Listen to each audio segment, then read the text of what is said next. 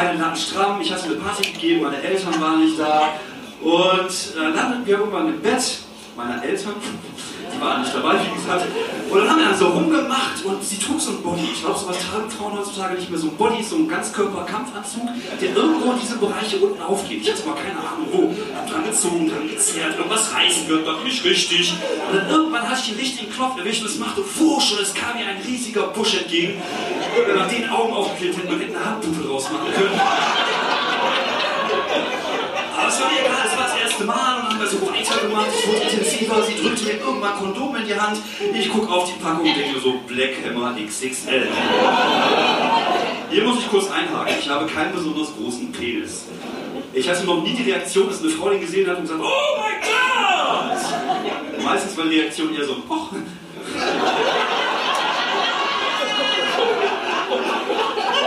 Ex-Freundin von mir hat mal gesagt, wenn man deinen Penis Elfenflügel aufklebt, sieht er ein bisschen aus wie ein Kohlidol. Und dann habe ich das Kondom angezogen, es war so, als würde man so eine Fleischwurst in eine Tüte packen, zum Glück aber hat sie meiner Mutter noch Haargummis auf dem Tischschrank. Und ab dafür.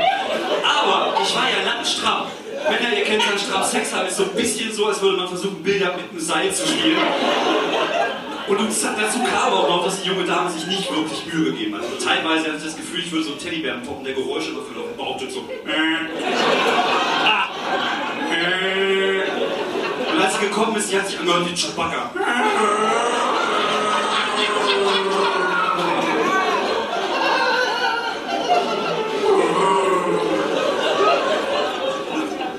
Also ich bin einen Abend gekommen, ich habe mich dann irgendwann von ihr runterrollen lassen.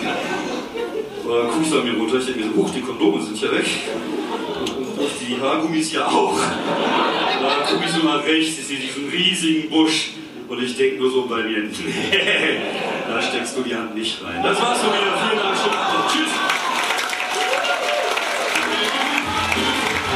Ja, hallo Menschen und herzlich willkommen bei einer neuen Folge des Podcasts ohne Sinn und Verstand. Die letzte Folge des Jahres 2019 und äh, ja, bald fängt ein nächste, das nächste Jahrzehnt an. Bald haben wir die 20er Jahre.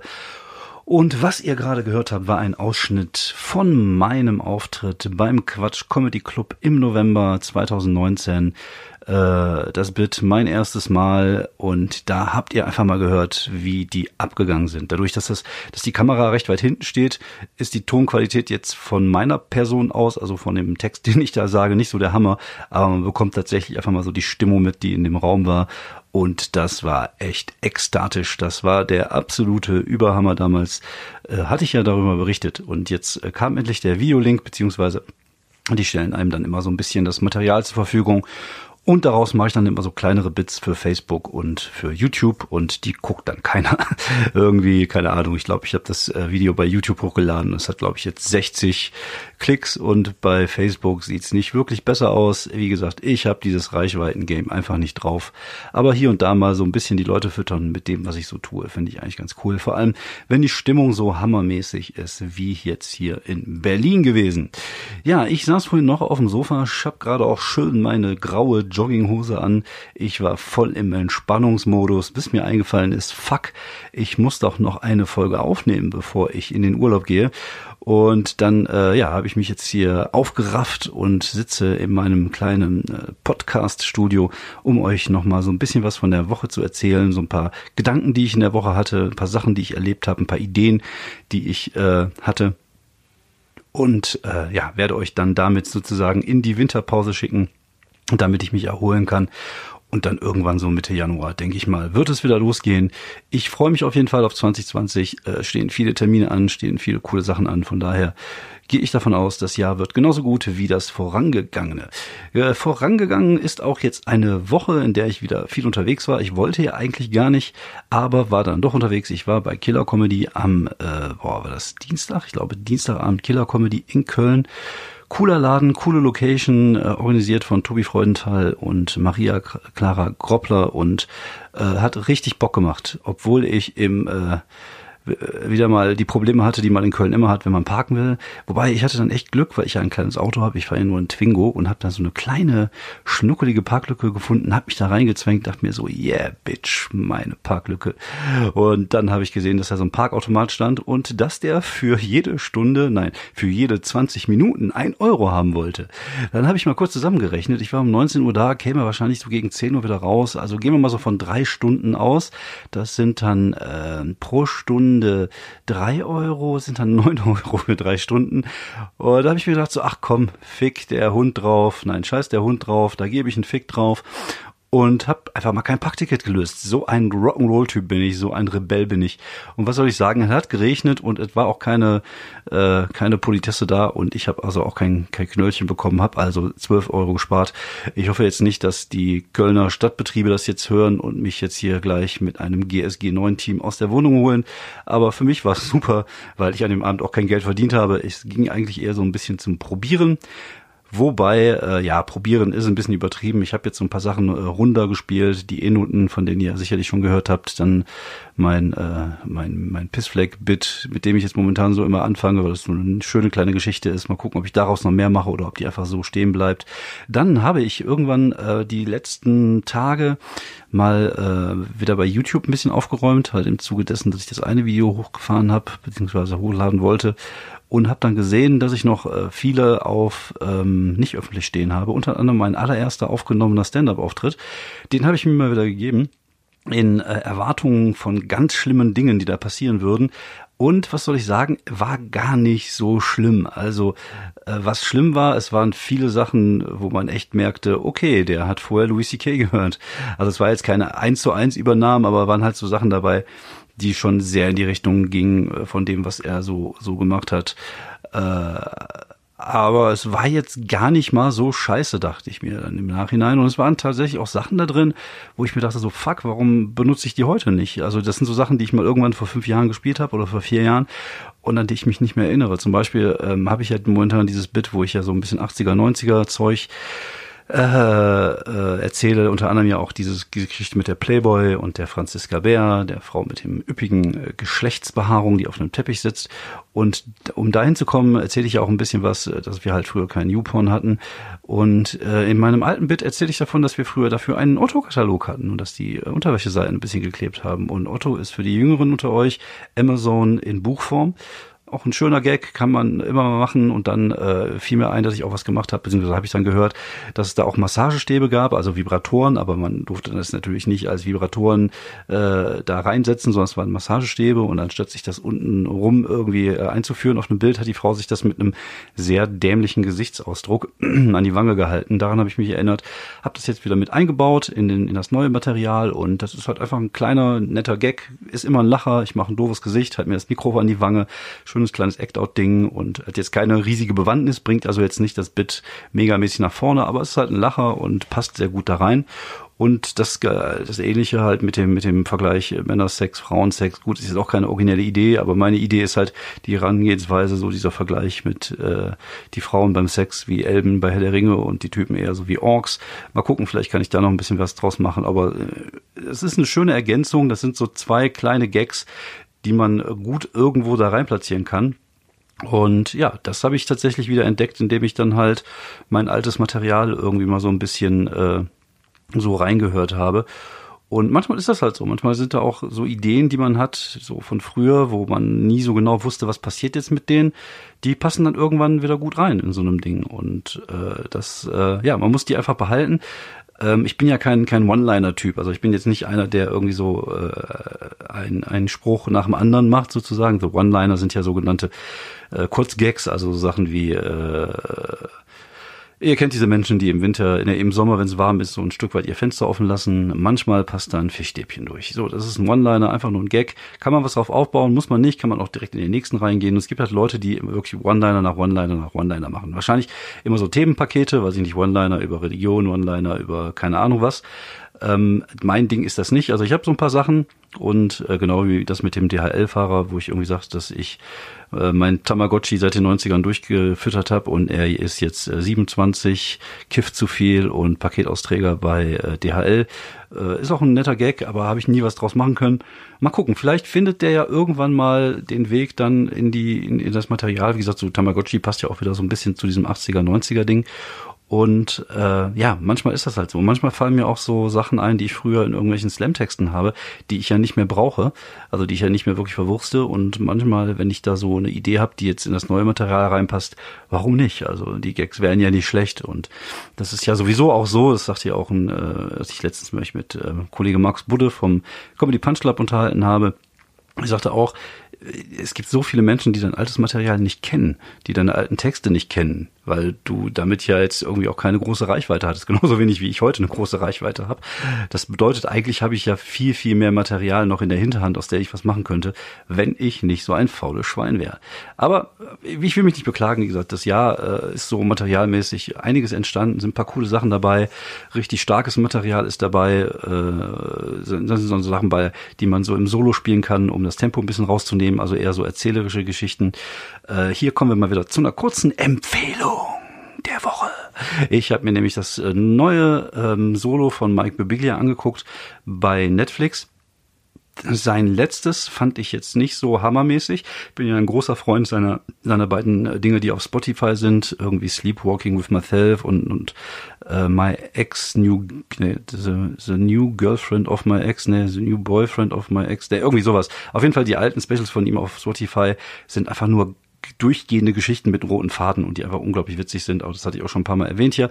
Und das Neue ist ähnlich. Das Neue, äh, The New One, da geht es um, um sein Kind. Es geht auch wieder um seine Schlafstörung, die er hat. er schlafwandelt und wird dabei manchmal aggressiv, weil er seine Träume direkt irgendwie, äh, ja, äh, in echt macht sozusagen. Also er träumt davon, dass er äh, einen Fußball durch die Gegend kickt und dann ist es halt die Katze. Und das ist halt... Äh, Deswegen muss er irgendwie auch nachts immer in so eine Zwangsjacke schlafen, beziehungsweise im Schlafsack, wo er sich selber nicht rausholen kann. Also ganz, ganz schräg, äh, ganz krass. Und guckt es euch an. The New One von Mike Birbiglia. Es ist jetzt auch nicht so äh, New äh, One-Liner nach One-Liner nach One-Liner, sondern auch eher Geschichten. Der nimmt ab und zu auch mal das Tempo wieder raus und wird dann sehr sentimental, Emotionen geladen und äh, gibt dann wieder Gas. Also ich finde das super. Ich mag das. Ich mag den Typen und ich finde so dieses Storytelling-Ding, was der drauf hat, ist schon äh, ganz großes Kino. Also wie gesagt, schaut es euch an. Mike Birbiglia, The New One. Und solche Passagen möchte ich gerne bei mir auch drin haben. Also so ein bisschen Passagen, wo man so Geschichten erzählt, wo man nicht die ganze Zeit durchballert. Und äh, ja. Und dann war ich am Mittwoch im äh, Comedy Punch Club in Soling, um, wie ich es gerade erwähnt hatte. Es war tatsächlich relativ voll. Die letzte Show vor Ende des Jahres auch dort. Ähm, da ist ja auch immer so eine Überraschungstüte, ne? Und das Publikum ist halt oftmals sehr zurückhaltend, war es an dem Abend auch mir macht's nicht aus. Ich gehe auf die Bühne, ich mache einfach und ich hatte Spaß. Ich glaube, die hatten auch größtenteils Spaß.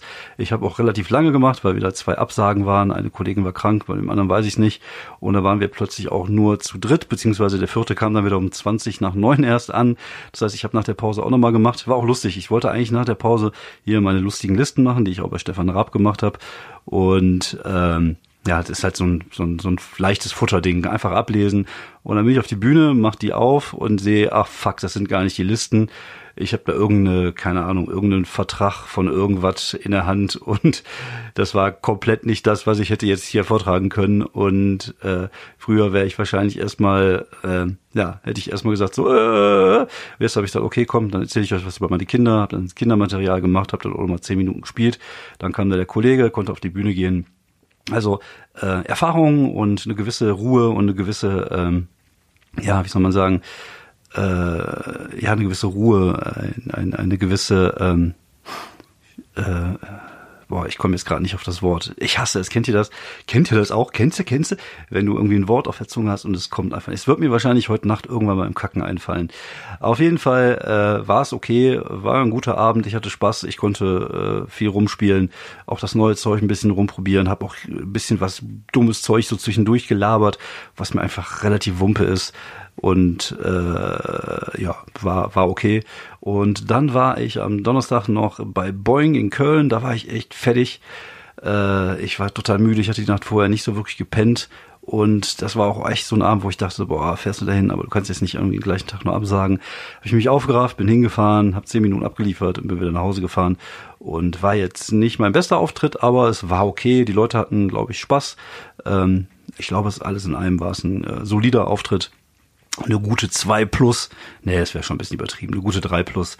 Äh, und dann bin ich nach Hause und ins Bett gefallen. Und das waren meine drei Auftritte der Woche. Jetzt kommen noch zwei. Ich bin jetzt am 28. noch in Ahaus bei der Mixed Comedy Show vom Olli Thom. Da freue ich mich sehr drauf. Zusammen, glaube ich, mit Achim Läufka und Christian Olivier. Da kann ich, glaube ich, auch mal eine halbe Stunde spielen. Vielleicht kann ich auch noch ein bisschen was Neues machen. Und am 30. bei der letzten Show im Pitcher in Düsseldorf. 30. Äh, Dezember haben wir. Und dann geht's im neuen Jahr weiter mit äh, ganz vielen Terminen. Schaut euch das einfach mal auf meiner, auf meiner Homepage an oder auf meiner Facebook-Seite. Da stehen alle Termine drin. So. Ja, so viel zum Thema Komödie. Ich mal kurz gucken, wie lange ich schon habe. 15 Minuten. Ja, dann hatte ich die Woche irgendwie, wir hatten äh, kurz einen Hund hier. Es äh, hört sich seltsam an, aber wir haben ja, ich weiß gar nicht, ob ich das schon mal erzählt habe, schon länger überlegt, uns einen Hund zuzulegen. Und dann haben wir jetzt einen kleinen Spanier gesehen. Äh, Pituso hieß der. Und ähm, den haben wir dann zur Probe ein paar Tage hier gehabt, weil meine Tochter tatsächlich ähm, sich ein wenig schwer tut mit Tieren. Und äh, es war schön. Äh, es war auch ein äh, kleiner, lieber Kerl. Gut, er war jetzt nicht so megamäßig erzogen, halt ein kleiner Spanier. Und äh, war jetzt ein, war kein, kein Straßenhund, sondern Abgabehund auch aus dem Tierheim in Spanien. Aber äh, er hatte halt keine Hundeschule besucht. Aber trotzdem war das alles okay, so Leinenführung und so.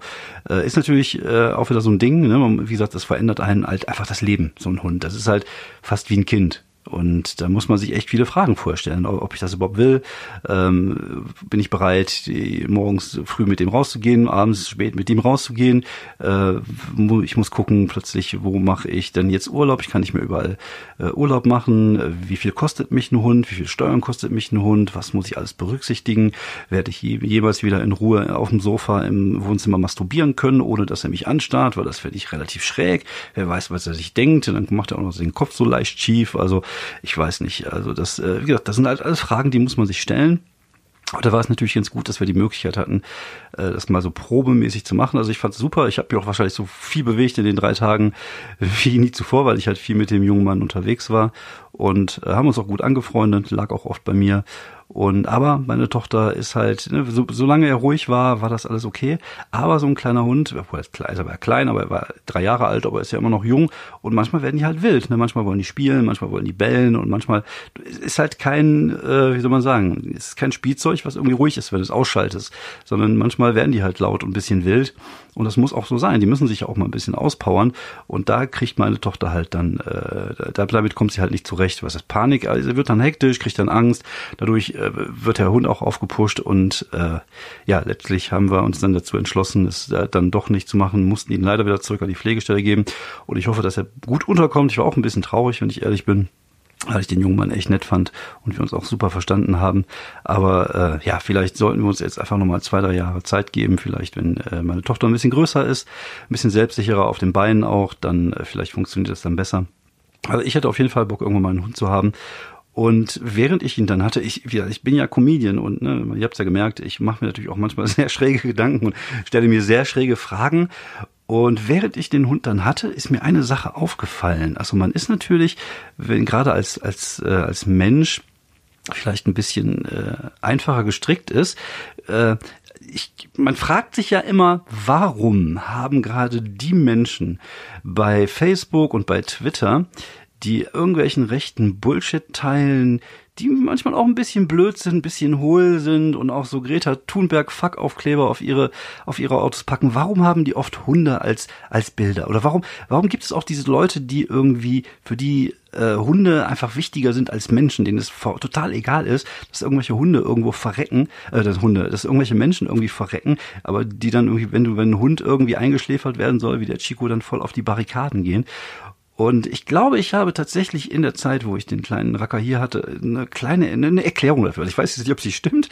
Ja, ich habe, es ist nur eine meiner schrägen Theorien, die ich hier und da mal entwickle. Ich glaube tatsächlich, das hat auch ein bisschen was damit zu tun, dass man sich als Mensch oder vielleicht gerade als Mann auch so machtvoll fühlt, wenn man einen Hund hat, weil man ist in dem Augenblick das Alpha-Tier. Und vielleicht ist so dieses Machtgefühl und dieses, äh, ja, dieses sich über irgendetwas anderes erheben zu können, vielleicht so geil für manche Leute, dass die dann einfach zu Arschlöcher mutieren.